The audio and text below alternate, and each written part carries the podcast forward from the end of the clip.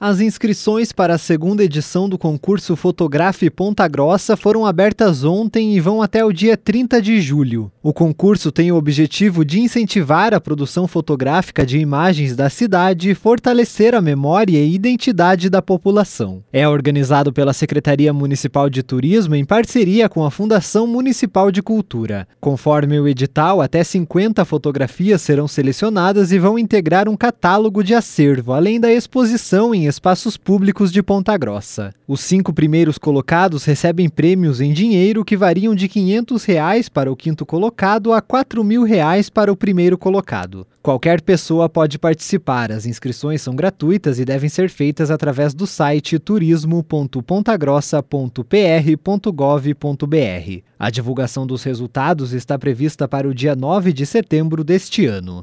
Tailan Jaros, repórter CBN.